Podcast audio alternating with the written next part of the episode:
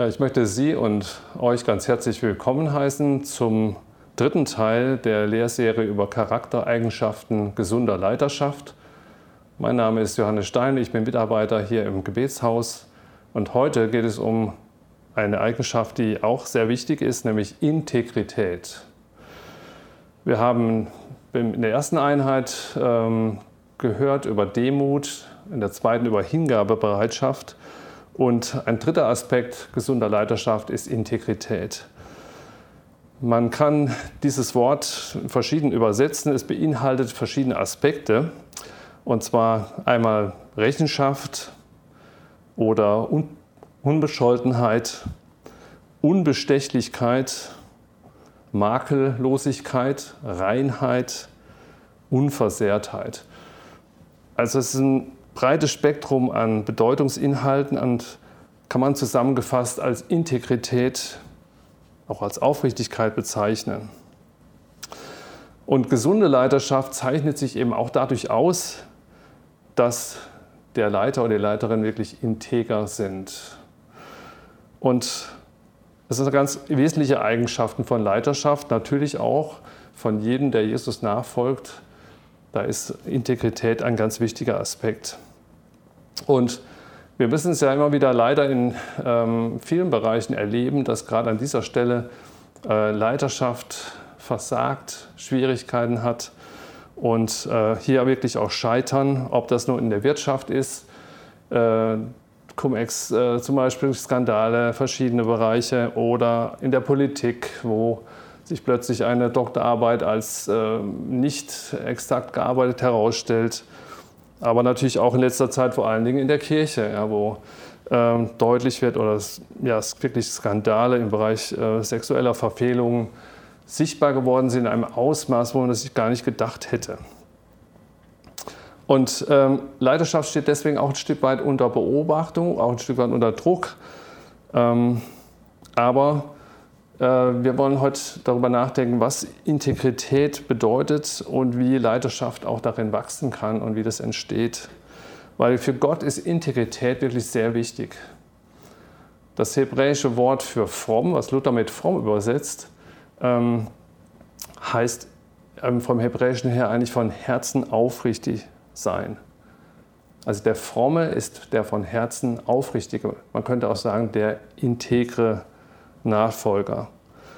Und Gott sagt ganz deutlich, diese Aufrichtigen, die gefallen ihm. Er hat Gefallen daran, weil er selber aufrichtig und integer ist und als Vater dann in seinen Kindern das wiederentdeckt und sich darüber freut, wenn wir diesen Weg der Integrität auch gehen können.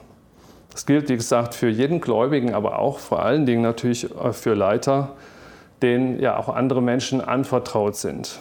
Sie sollen Vorbild sein. Wir haben schon darüber gehört, in der Demut, in der Hingabebereitschaft, aber natürlich auch in der Integrität. Ähm, wir im Gebetshaus, ja, wir beten viel, wir bemühen uns wirklich, ähm, ja, Gott auch mit einem integren Herzen zu begegnen.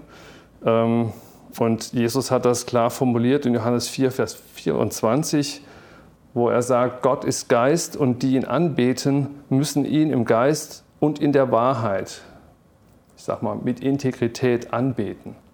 Gott ist Geist und die ihn anbeten, müssen ihn im Geist und in der Wahrheit anbeten. Und äh, das bedeutet, dass wir auch darum ringen. Ja? Wir wollen darin wachsen. Wir sind nicht als Gebetshaus eine Insel der Seligen, sondern wir sind genauso Menschen wie äh, äh, ja, du und ich, ja, die, die eben einfach auch diesen Weg der Integrität äh, suchen, darin wachsen wollen. Und ich möchte einfach dazu einladen, dem heute noch ein bisschen mehr nachzugehen. Ich möchte das anhand äh, der Biografie von dem König David tun. Es gibt viele andere Bereiche, wo die Bibel auch über Integrität oder nicht vorhandene Integrität spricht. Ich will nur einen Hinweis geben auf, Johannes, äh, auf ähm, Matthäus 23, wo Jesus die Leiterschaft, die religiöse Leiterschaft der damaligen Zeit Pharisäer, hoher Priester, Schriftgelehrte adressiert und auch da immer wieder sagt, ihr seid nicht integer. Ja? Ihr tut so, als ob ihr das und das seid, ja fromm, aber letztlich seid ihr Jesus da manchmal drastischer, ein äh, voller äh, Totengebeine. Ja. Und, ähm, aber ich möchte anhand von David, von seiner Geschichte, ähm, dem mal nachgehen. Die, die, Fragen, die Punkte sind folgende. Die erste Frage, wie entsteht Integrität und wodurch kann sie verloren gehen?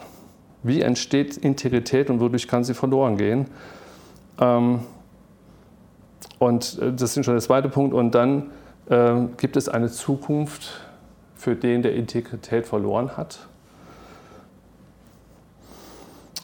Ähm, wisst ihr, was ich an der Bibel immer sehr mag und schätze, ist, dass sie von Personen erzählt, die äh, reale Personen sind, die mit Gott ihre Geschichte haben, die ihre Hochs und ihre Tiefs haben. Und manchmal sind diese Darstellungen der Tiefs auch sehr schonungslos und radikal. Und das stellt man bei der Biografie von David auch fest. Wir wollen seine Biografie an einigen Stellen mal so wie so mit Spotlights unter dem Gesichtspunkt von Integrität einfach durchgehen und versuchen, da zu verstehen, was uns das zu sagen hat. Ähm, also der erste Punkt, wie entsteht Integrität, wie kann sie wachsen? David ist schon ein herausragender Mensch, er ist ein Vorbild in vielen Bereichen. Und schon von seiner Jugend an merkt man, da ist etwas Besonderes in ihm. Er ist schon da, wo er die, die Herde seines Vaters als, als junger Mann, als 14-Jähriger, als Jugendlicher sozusagen anvertraut bekommt und äh, sie hüten soll, da ist er schon wirklich voll da und er engagiert sich. Und äh, wir hören das ja, wenn er im Blick auf Goliath, ja, dem Saul versucht zu erklären, dass er keine Angst haben muss, weil er hätte ja schon diese Herde vor dem Bären und dem Löwen geschützt, ja, die er erlegt hat mit eigenen Händen. Und hier sieht man, dass David da seine Aufgabe wirklich schon ernst genommen hat. Er hat sich da voll investiert und er ist nicht einfach weggelaufen, als, der, als die Gefahr kam. Und das kann man schon auch als Integrität bezeichnen. Ja. Er ist wirklich an dieser Stelle ähm, ohne Makel gewesen. Ja. Er hat diese Rolle als Hirte wirklich gut ausgeübt. Und das zieht sich weiter durch sein Leben. Schon als junger Mann wird er dann an den Königshof gerufen.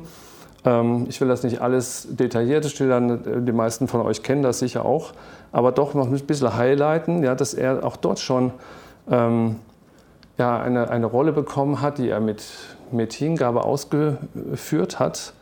Er war sehr bald auch ähm, als Feldherr sozusagen eingesetzt und hat dort seinem, ist seinem, hat seinem Mann gestanden. Er war integer auch in seiner Nachfolge äh, Saul gegenüber, in dem Verhältnis. Er war mutig und schließlich wurde er König, unter dessen Herrschaft Israel zu nie gekannter Größe gewachsen ist. Zusammengefasst wird oft gesagt, David, er war wirklich ein Mann nach dem Herzen Gottes. Aber er hatte eben auch diesen Weg, ja, wo diese Integrität, diese Herzensbeziehung zu Gott gewachsen ist, Schritt für Schritt. Und er hat das oft unter sehr schwierigen Bedingungen gelernt. Weil sehr bald, das ist ja auch bekannt, wurde Saul eifersüchtig auf den David. Er hat gemerkt, da ist was Besonderes in diesem Mann. Die Herzen fliegen ihm zu ähm, und er hat Angst um seinen Posten bekommen. Und er wurde sehr bald zu dem zu Davids Todfeind und hat ihn, unter, äh, hat ihn verfolgt und wollte ihn unbedingt aus dem Weg schaffen. Und dieser, unter diesen Bedingungen wird die Integrität Davids auf eine sehr harte Probe gestellt. Und er muss das immer wieder ausgleichen. Einerseits wird er von Saul verfolgt, auf der anderen Seite ist er aber ähm, ihm unterstellt und er erkennt ihn als den Gesalbten des Herrn, als den König, der im Amt ist, an. Und besonders interessant finde ich eine äh, Stelle in 1 Samuel 24, Vers 5. Da ist die Situation, dass, David, äh, dass Saul den David verfolgt hat, wollte ihn umbringen. Und er kehrt irgendwann abends in eine Höhle, die Höhle von Engedi, ein und bekommt aber nicht mit, dass der David mit seinen Männern sich in dem hintersten Teil dieser Höhle versteckt hat.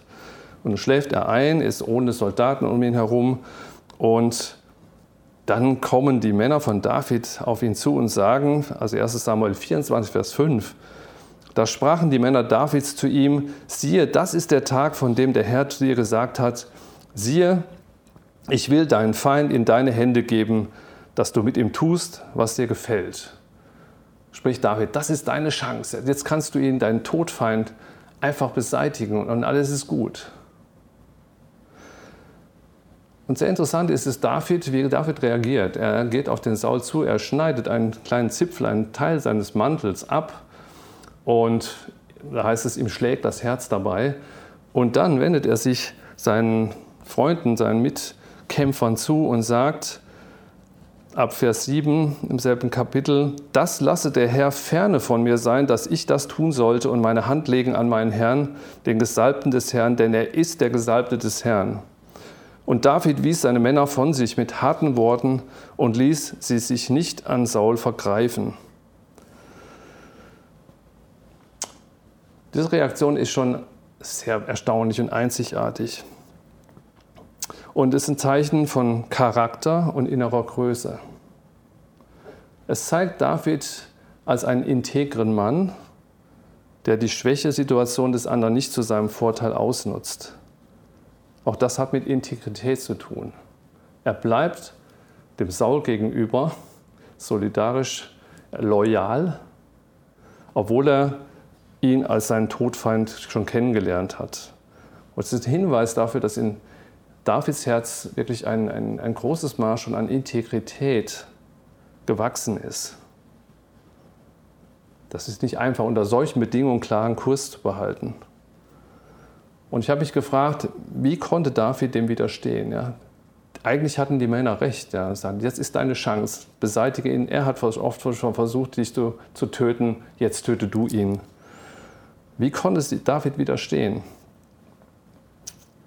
Ich glaube, er, er ließ sich nicht von den Umständen leiten, sondern er war von einem inneren Kompass, so nenne ich das mal, äh, bewegt und gesteuert, der auf dem Willen und den Zusagen Gottes fußte. Er wusste genau um den Plan, den Gott mit ihm hatte. Er hatte ihm, wusste, dass er eines Tages König werden würde. Und er wusste sich dazu berufen und auch in der Liebe Gottes ganz tief gegründet und verwurzelt. Also seine Identität hatte er nicht in dem, was er getan hat, sondern in dem, was er war. Und ich denke, das ist ein ganz wichtiger Punkt auch für, für Leiterschaft, auch für jeden Christen, aber besonders für Leiter. Äh, die Frage, worin ist meine Identität gegründet? In meiner Aufgabe, in meiner Stellung oder in der Liebe Gottes und dem Bewusstsein, von ihm berufen zu sein zu bestimmten Aufgaben. Ich habe das mal so formuliert, Davids in Gott gegründete Identität ließ ihn wachsen in Integrität. Oder nochmal anders formuliert, auf uns persönlich auch bezogen, auf jeden Einzelnen, je tiefer deine Identität mit Gott gewurzelt ist, desto tiefer ist deine Integrität. Ich sage es nochmal, je tiefer deine Identität in Gott gewurzelt ist, desto tiefer ist deine Integrität. Und das wirkt sich eben bei David in dieser Situation aus. Es gibt dann nochmal später eine, äh, so ähnlich ähm, Konstellation und wo wieder jemand ihn auffordert und sagt, jetzt ist doch die Zeit, jetzt stich ihn ab. Und David an dieser Stelle wieder genauso reagiert, obwohl sich dieselbe Sache wiederholt, weil er so tief in dieser Liebe Gottes gewurzelt ist. Und wir sehen das, wir haben das Glück, dass wir viele Psalmen von David überliefert haben, bekommen haben. Und da wird immer wieder in diesen Liedern klar, David ist einfach in dieser Liebe, in dem Schutz, in, dem, in der Hoffnung, die er in Gott hat, ganz tief gegründet. Und das macht ihn fähig, auch in dieser extremen Situation integer zu bleiben. Also nicht aus eigener Kraft und aus eigenen Möglichkeiten jetzt dieses Problem zu lösen, menschlich zu lösen. Was sagt das uns, besonders als Leiter? Es ist wichtig, dass wir in dieser Situation und mehr und mehr, vielleicht auch sogar je höher wir steigen in der Verantwortung, dass wir lernen, unsere Identität immer tiefer in Gott zu verwurzeln. In dem Ja, was er zu uns hat, ähm, in den Zusagen, die er uns gegeben hat. Und das auch so, wie David es gesagt hat auf dem Psalm, ich sage das mal zusammenfassend, du Gott bist mein Ein und alles. Ich, nichts anderes interessiert mich im Grunde genommen. egal was ich für einen Posten habe, ist es wichtig, dass du, Gott, mein Ein und alles bist. Und ich glaube, es ist wichtig, das immer wieder sich neu auch ähm, vor Augen zu halten und das neu zu, auszusprechen und sich darin ganz fest zu machen. Ja, ich bin, der ich bin, durch die Liebe Gottes. Das ist meine Identität. Und daraus beziehe ich einfach die Kraft dann in Situationen, wo ich auch ganz anders handeln könnte, anders zu reagieren, nämlich integer zu sein, integer zu bleiben. Das heißt zum Beispiel, in Schwierigkeiten nicht auf die eigene Kraft zu bauen, die eigenen Möglichkeiten einzusetzen, Vitamin B zum Beispiel ins Spiel zu bringen, ja, Beziehungen, um äh, meinetwegen jemand anders, der einem lästig ist, der einem Probleme macht, vielleicht aus dem Weg zu räumen, in Anführungsstrichen, oder eine Schwächesituation von jemand anders zu seinem eigenen Vorteil auszunutzen. Es macht uns auch ähm, hörbereit für das, was Gott in der Situation sagen möchte. Auch da, wo jetzt Freunde kommen, ja, Leute kommen und sagen, du, weißt du was, in dieser Situation musst du doch einfach dieses tun. Da gibt es keine Alternative.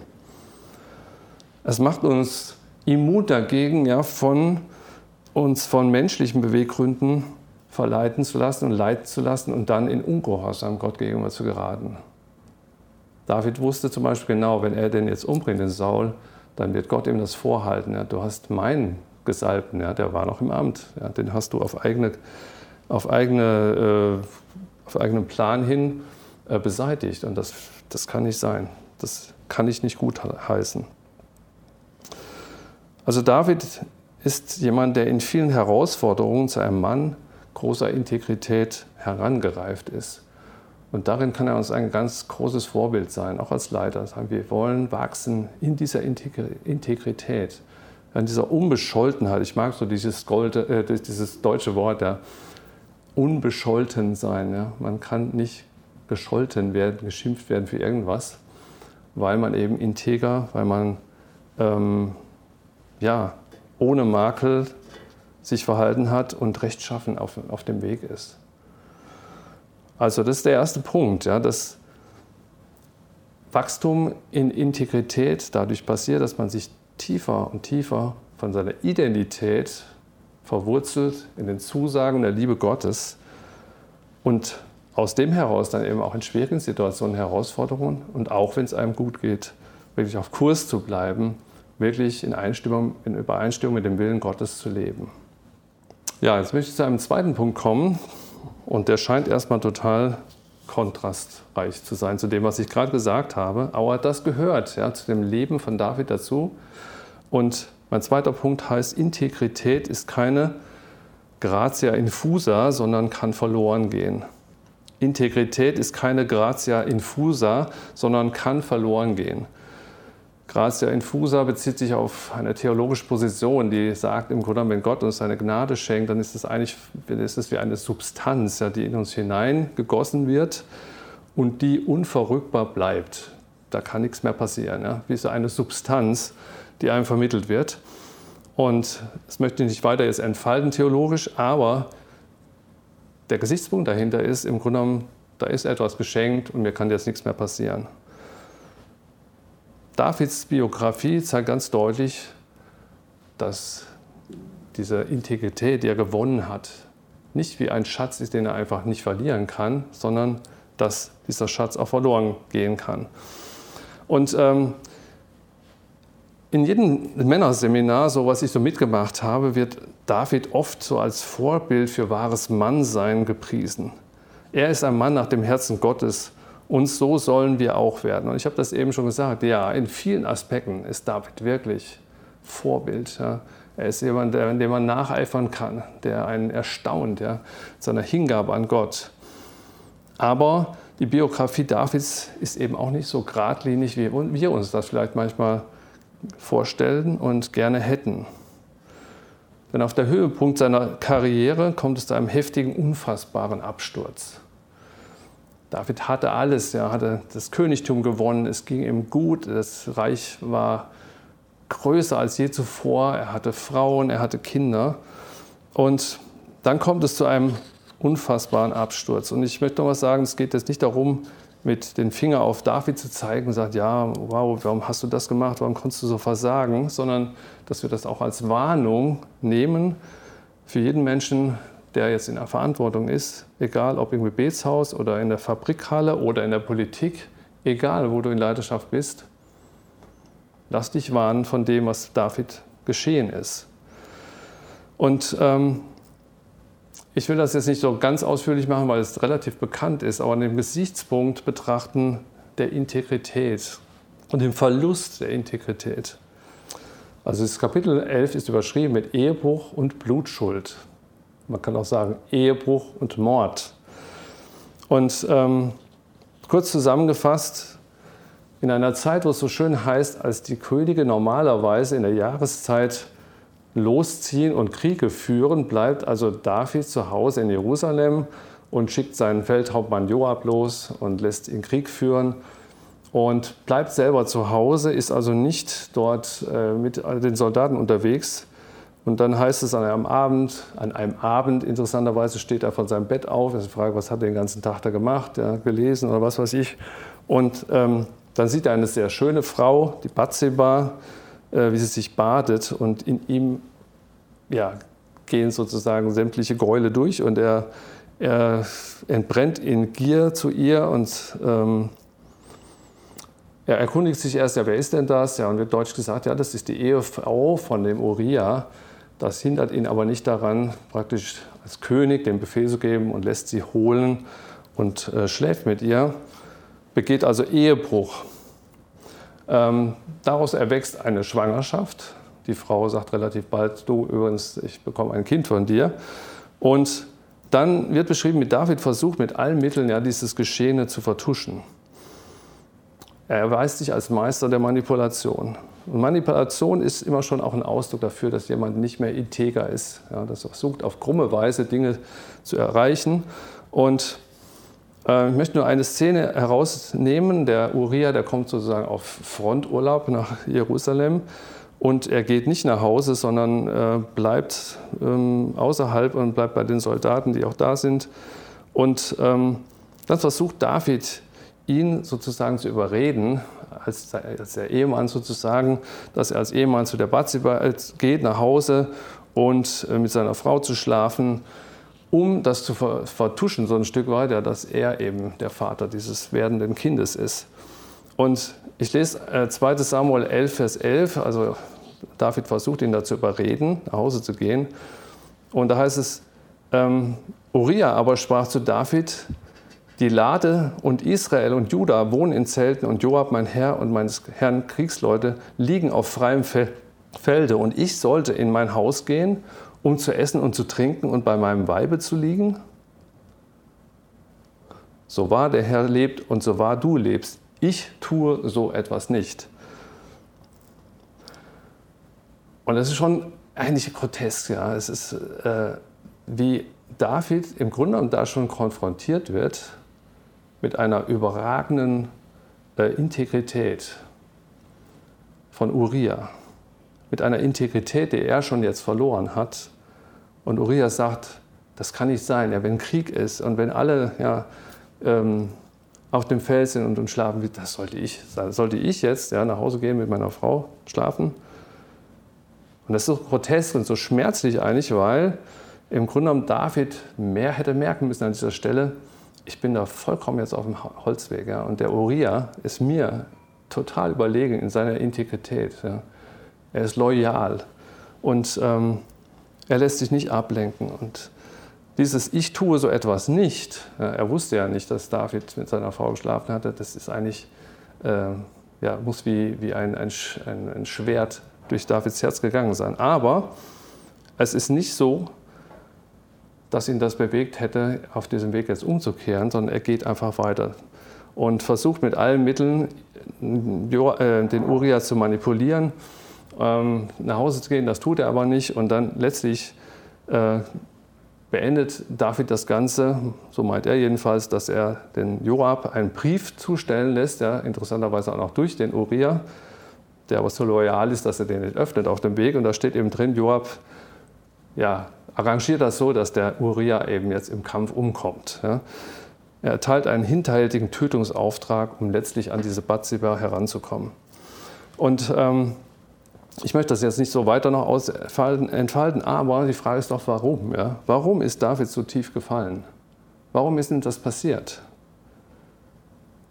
Und ähm, ich erinnere einfach in diesem Zusammenhang mit, mit äh, einer Grundwahrheit, die es einfach gibt. Es gibt so drei Hauptfallen eigentlich auch für jeden Christen, aber natürlich auch für Leiter die sich im Laufe der Geschichte immer wieder gezeigt haben, als die Hauptdinge. Das ist einmal Geld, das ist Sex und das ist Macht. Ähm, an diesen drei Dingen gibt es immer wieder die, die größten Versagen, äh, das größte Versagen. Und äh, das sind auch und bleiben die Hauptfallen für uns Christen. Für den einen ist das Sexualität, sexuelle Geschichte schwieriger, für den anderen Machtaspekte, für andere ist mehr empfänglich für Gelddinge, unlautere Dinge. Interessanterweise habe ich eben ja gesagt, kann man auch äh, Integrität als Unbestechlichkeit bezeichnen. Also schwingt das auch mit. Und bei David war ganz klar Sexualität und Macht im Spiel. Ja, er ist da einfach entbrannt, wollte diese Frau haben und als König konnte er sagen, komm zu mir.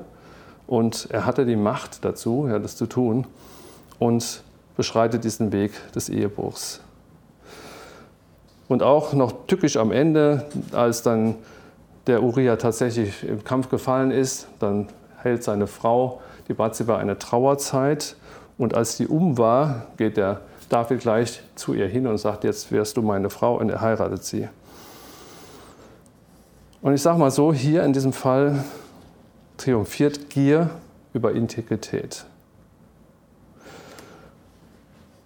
Und ein tieferer Grund für das Ganze sehe ich aber auch noch darin, es ist einerseits diese Geschichte, aber das andere besteht auch darin, ähm, das habe ich am Anfang schon gesagt, dass David eben nicht an der Stelle ist, wo er hätte sein sollen. Er war nicht als König unterwegs mit seinen Soldaten, er war einfach zu Hause geblieben. Und ähm, in dieser Situation, ich sage mal so, wo er Müßiggang hatte, Müßiggang ist aller Laster Anfang, ähm, wo er nicht in seiner Berufung gelebt hat als König, da wurde er angreifbar. Ich sage mal, der Feind, der Teufel hatte Möglichkeiten, ihn zu attackieren. Und jedes Mal, wenn wir nicht als Leiter unserer Berufung leben, wenn wir irgendwelche Dinge tun, die eigentlich nicht ähm, dem entsprechen, was Gott uns gegeben hat, dann machen wir uns für den Teufel zur leichten Beute. Überschrift über dieses Kapitel, oder diesen Abschnitt war jetzt Gratia infusa, also das ist kein Dauerzustand, die Integrität. Sie ist nicht selbstverständlich, sondern sie kann verloren gehen und sie kann auch und muss im Gegenteil bewahrt, vertieft und erkämpft werden immer wieder in den Umständen, in denen wir sind. Und David hat es an dieser Stelle nicht getan. Ja, er ist einfach, war nicht an dem Ort, wo er hätte sein sollen. Er war angreifbar und ist diesem Angriff erlegen und hat dann seine ganze Macht und seine ganze mh, hm, kriminelle Energie, die er plötzlich in sich hatte, dazu eingesetzt, um das Ganze zu vertuschen und ähm, dafür sogar einen, einen Mord, einen richtig hinterhältigen Mord äh, zu begehen oder begehen zu lassen. Er war der Anstifter. Und ich möchte einfach uns als Leiter dazu aufrufen, dass wir nicht diesen Weg ja, von David gehen, dass wir nicht außerhalb unserer Berufung uns aufhalten, sondern dass wir darauf bedacht sind, wirklich diese Integrität, die Gott uns geschenkt hat, wirklich zu bewahren, zu vertiefen und manchmal auch richtig zu verteidigen, wenn wir merken, es wird, geht hart auf hart. In manchen Büchern über Leiterschaft wird immer wieder betont, gesunde Leiter ähm, haben auch diese Gabe, wirklich die Fähigkeit, sich selbst zu leiten. Ja? Nicht nur andere zu leiten, sondern sich selbst zu leiten. Und in diesem Moment oder in diesem Aspekt eben die Integrität wirklich zu bewahren, zu vertiefen und zu verteidigen, wenn Attacken kommen. Und ich habe schon eben gesagt, wir müssen halt aufpassen. Es gibt unterschiedliche Schwachpunkte, ähm, auch von diesem Dreigestirn, ja sagen wir Geld, Sex und Macht, wo wir angreifbar sind. Viele Christen, ich glaube es sind 60 Prozent der Männer, haben Probleme mit Pornografie, sind also da leicht attackierbar, verlieren ihre Integrität und das macht auf Leitern keinen Halt. Andere sind sehr mit, mit Machtfragen beschäftigt, können nicht anders als zu herrschen, zu dominieren. Ähm, und andere leiden darunter. Oder andere lassen sich einfach kaufen, ja, sind mit Geld leicht zu verführen, verlieren ihre Integrität und werden bestechlich. Und ich möchte einfach dazu auffordern, ja, immer wieder zu sagen, okay, es ist wichtig, deine, auf Englisch heißt es Pitfalls, also Fallgruben, Fallen zu identifizieren und auch meiden zu lernen und dagegen wirklich vorzugehen. Interessant fand ich, finde ich, die äh, Herrnhuter Brüdergemeinde, die hatten ähm, eben miteinander vier Fragen entwickelt, ähm, die sich einfach aus ihrer Lebenserfahrung gebildet haben und die sie einander immer wieder fragen, äh, fragen durften, ja, diese stellen durften. Und eine dieser Fragen war bezeichnenderweise, wie ist dein Verhältnis zum anderen Geschlecht? Ja. Sprich, wo gibt es da äh, Dinge, die, die, nicht im Lot sind, die nicht gut sind, vielleicht so gewisse ja, Plankeleien oder ähm, Gefühls, ja, Gefühlswogen, die einfach nicht gut sind und wo man rechtzeitig einfach einen Stopp setzen muss. Da, nee, das will ich nicht. Das soll nicht sein. Und ähm, genau. Und dass wir aus diesen Zeiten, wo es darum geht, wirklich Ja und Nein zu sagen, dass wir daraus stärkt hervorgehen und nicht verlieren, was wir von gewonnen haben, so wie David alles verloren hat. Gut, ich möchte zum dritten und letzten Punkt kommen. Die Frage, ja, wenn Integrität so verloren gegangen ist wie bei David, kann die überhaupt zurückgewonnen werden? Oder anders gefragt, gibt es für gefallene Leiter eine Zukunft? Es ist eigentlich ein Drama, dass viele Leiter heute scheitern und für immer als disqualifiziert draußen vorbleiben, weil der Vertrauensverlust einfach zu groß ist oder ja, einfach zu mächtig war. Das geschieht in allen gesellschaftlichen Bereichen, aber natürlich auch im geistlichen Bereich, im Bereich von Gemeinde, von Werken, von ja, äh, Organisationen, die einfach mit Gott unterwegs sind und wo Leiter versagen. Und ich finde es da sehr schade und, und betrüblich eigentlich, dass dann viel Potenzial, viele Berufungen und Gaben so auf der Strecke bleiben. Und wenn wir damals hätten entscheiden müssen, im Blick auf David, König David, wir hätten gesagt, das ist jetzt ein für alle Mal für dich vorbei, lebenslänglich. Ja.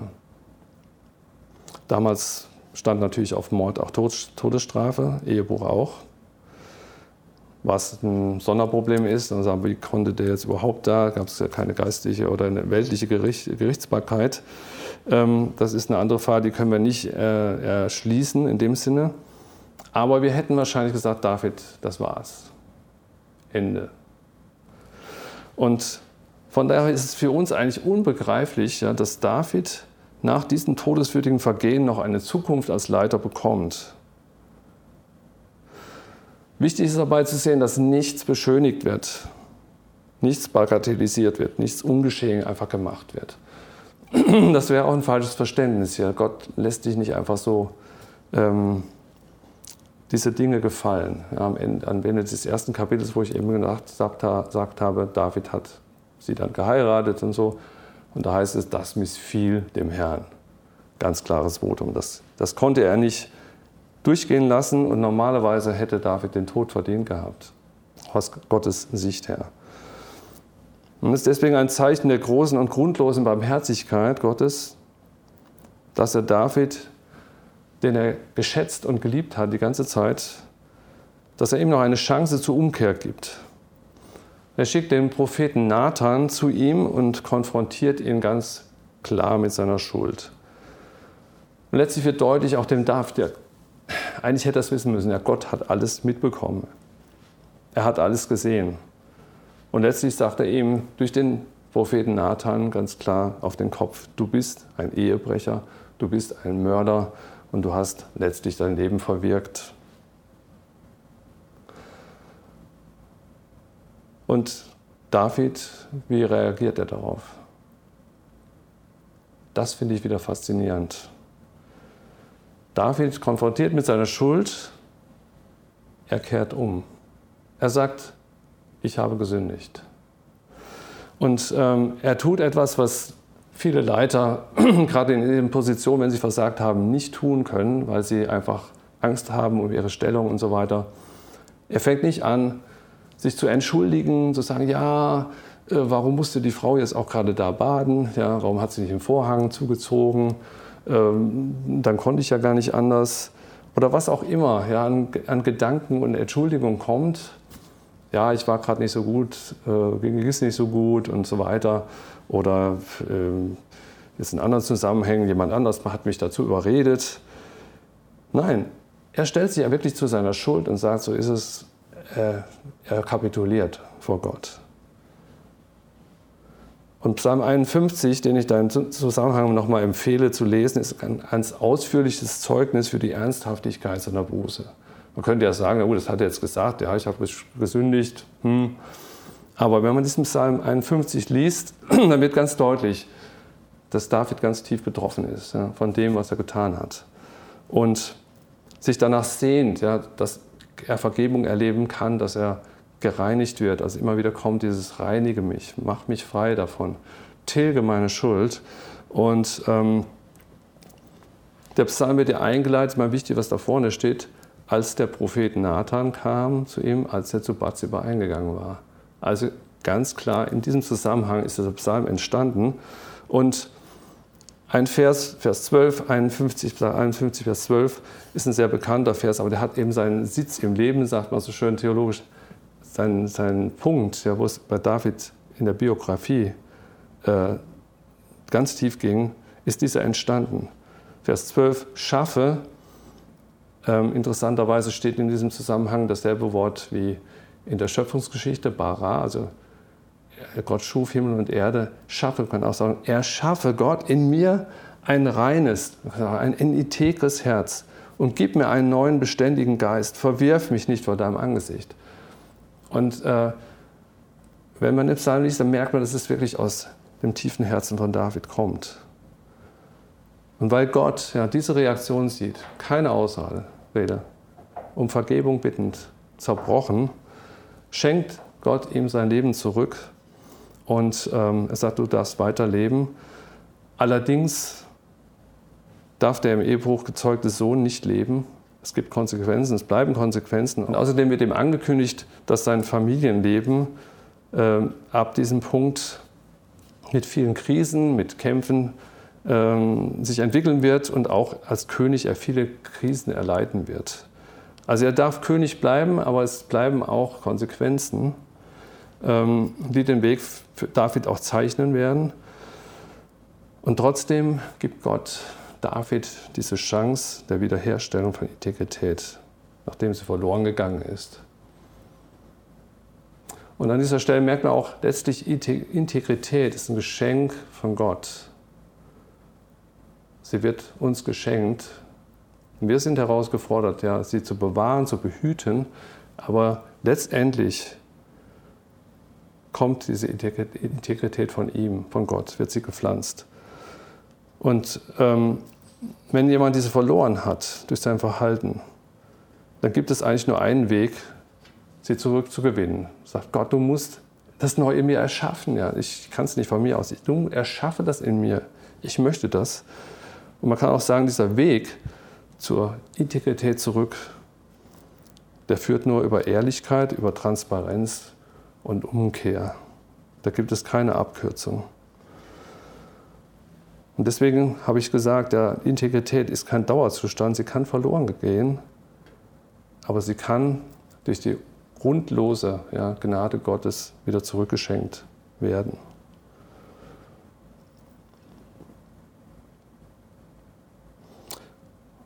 Wie kann, das, wie kann das jemandem passieren, der vielleicht sich selber in einer ähnlichen Situation befindet? Vielleicht nicht so drastisch, aber doch gravierendes Versagen gewesen ist ist immer wichtig, dass man nicht als Leiter, als Einzelkämpfer vorangeht, weil man dann in so einer Situation keinen mehr hat, ja, mit dem man darüber reden kann. Man kann Vergebung nicht selber sich geben, sondern muss miteinander unterwegs sein. Und deswegen ist so die Frage an, an, an dich ja, als Leiter auch besonders, aber dich als jeden Christen, ja, der in Verantwortung irgendwo ist, wer ist dein Nathan? Würde ich die Männer fragen. Ja. Hast du jemanden, mit dem du sprechen kannst, ganz offen über dein, deine Schwächen, dein Versagen? Wer ist dein Nathan? Oder die Frauen würde ich fragen, jetzt mal ein bisschen spaßhalber, wer ist deine Nathalie? Ja. Hast du jemanden, mit dem du wirklich deine Probleme besprechen kannst? Wo deine Integrität angekratzt worden ist, wo du versagt hast, wo du das ausräumen kannst? Und ich glaube, je höher wir in Leitung sind, desto wichtiger ist, dass, es wir, dass wir ein, zwei oder mehr Personen haben, mit denen wir diese Dinge besprechen können, ausräumen können, damit unsere Integrität nicht verloren geht, sondern dass wieder wachsen und belebt werden kann. Also Gott ist jemand, der für gefallene Leiter wirklich eine Zukunft hat, wenn sie sich dem stellen, wenn sie das durcharbeiten, wenn sie um Vergebung, ehrliche Vergebung beten. Und das ist, glaube ich, ein, eine Perspektive, die auch aus dieser Geschichte, also der Biografie Davids ganz deutlich wird. Ja. Da, wo wir sagen würden, Schluss, Ende Gelände, das sagt er, wenn Vergebung erbeten wird, ich vergebe dir. Und ich stelle dich auf einen neuen Weg und Integrität kann und darf neu wachsen. Ich möchte abschließen dem, dem Hinweis noch, dass im Neuen Testament durch Jesus Gott genau diese Sicht bestätigt. Und da wird ganz deutlich, Gott hat keine Probleme mit Leitern, sondern er liebt Leiter. Er liebt Leiter von Herzen. Und er ist um sie und ihre Integrität wirklich besorgt. Und ich glaube, das muss man vielleicht heute in der Zeit, wo viel über Leiter geschimpft wird und problematisiert wird über Leiterschaft, auch wirklich sagen, Gott liebt Leiterschaft. Er beruft Leute in Leitung. Er beruft Leute, äh, denen er mit einer besonderen Verantwortung betraut.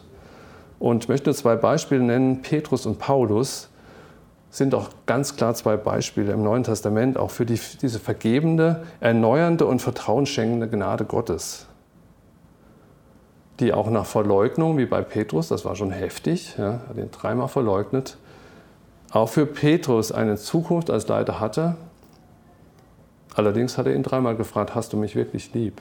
Ja. Und ähm, hat aber Petrus gebraucht, weil er gemerkt hat, dass Petrus ihn wirklich liebte und dass er in Trauer und Zerknirschung war darüber, dass er versagt hat. Oder noch drastischer eigentlich Paulus, ja, der als Saulus vorher die Gemeinde verfolgt hat. Und es war nicht nur Verfolger, sondern er hat wirklich als Messer geliefert. Er war im Grunde genommen ein Mörder. Und dass er Paulus ausgerechnet ihn genommen hat, der seine Integrität komplett verloren hatte und hat ihn begnadet und hat ihn eingesetzt als den wichtigsten Missionar, den die Geschichte gesehen hat. Hat er mir die Chance zum Neuanfang gewährt. Paulus hat das nie vergessen, hat immer gesagt, ich bin eigentlich der geringste von allen Sündern ja, oder der geringste von allen, ich war der größte Sünder. Aber Gott hat mich begnadet, das vergesse ich nie. Aber er hat von Gott einfach neu die Integrität geschenkt bekommen, dass er Gemeinden bauen und äh, die Christenheit beeinflussen konnte nach dem Bau von Gemeinden und ähm, ja, ein, ein großartiges Vorbild für uns geworden ist. So ist unser Gott. Ja, er gibt Zukunft auch nach Zerbruch. Ich möchte uns als Leiter einfach mit dieser Lehre ermutigen dazu, darin zu wachsen, in der Integrität. Das nicht zuzulassen, dass die eingeschränkt ist oder nicht mehr so leuchtet, Dinge wirklich aus dem Weg zu räumen, mit dem Vertrauen, dass Gott sagt, ich vergebe dir und ich setze dich neu ein, ich gebe dir Aufgabe, weil ich dich liebe und weil ich an dich glaube, weil ich eine Berufung für dein Leben habe. Soweit zu dem Thema Integrität. Ich glaube, dass es ganz wichtig ist, auch diese drei Punkte Demut, Hingabebereitschaft und Integrität als Kennzeichen von gesunder Leiterschaft, von einem Charakter eines gesunden Leiters wirklich immer wieder sich vor Augen zu halten und Gott zu bitten, ja, lass mich wachsen da drin, lass mich mehr werden wie du, lass mich jemand sein, in dem du dich spiegeln kannst. Ich möchte noch mit einem Gebet enden. Vater, ja, ich danke dir so, dass du Leiterschaft liebst, dass du Leiter liebst. Und ich danke dir, dass du auch siehst, wo wir als Leiter zu kämpfen haben. Du siehst auch, wie wir als jeder einzelne Christ, egal wo wir sind, mit diesen Bereichen zu kämpfen haben, mit Demut, mit Hingabebereitschaft, mit Integrität. Und ich bitte dich, Heiliger Geist, dass du kommst, dass du uns ähm, zeigst, wo, wo wir Wachstum brauchen, dass du uns Menschen gibst, mit denen wir diese, diesen Weg des Wachstums in Rechenschaft gehen können. Und ich danke dir, Herr, dass du das Ziel hast, dass wir immer mehr werden können wie du. Amen.